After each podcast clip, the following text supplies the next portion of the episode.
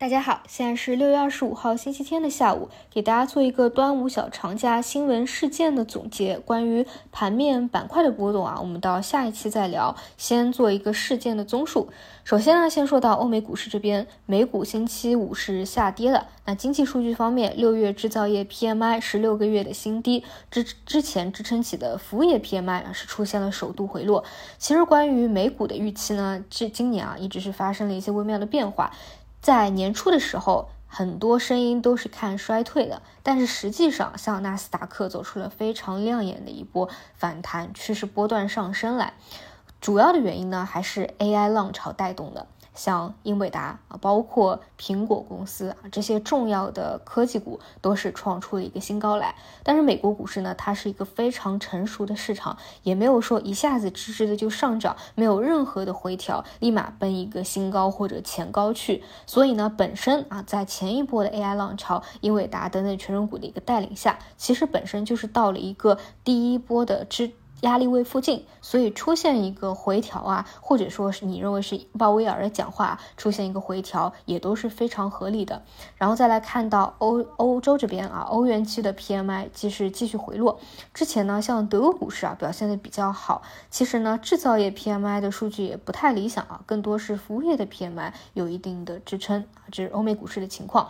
然后星期五的话，港股啊是继续走弱，所以呢，明天大概率也是一个低开的，因为呃外围的市场啊基本都是下跌，然后呢，人民币是继续贬值。目前就短期而言啊，确实汇率的一个变动和股市是有比较强的关联性的。所以呢，之前几天是人民币贬值了，影响了港股市场的走弱。但也这里有一个比较极端的情况啊，就你会发现美元它也在跌了，但人民币还在贬值。但这一块呢，它都是可以调节的，也是有相应的压力和支撑位，大家也不用过于啊把它当成一个长期影响市场的一个因素来看。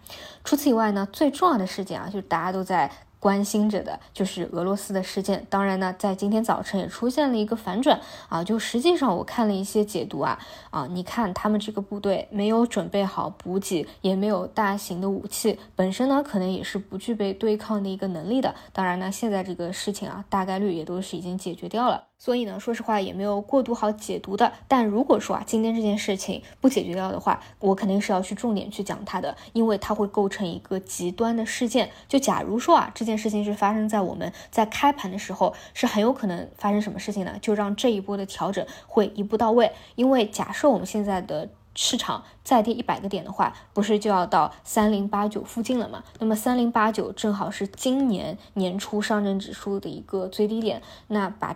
这也是我之前认为啊，这一波调整可能会到的一个回调的极限点位。那么是非常有可能啊，在极端事件、极端情绪的影响下一步到位了。但这件事情解决掉了，还是要去看我们 A 股自身的一个节奏啊。可能本来是一步到位的，现在呢还要多几天的一个调整周期，把这个底部二次探底的一个结构做出来。这一点呢，我们到下周啊边走边看。但我个人是认为下周是非常关键的一个节点啊，看看能不能够把这个底部正式的探底完成。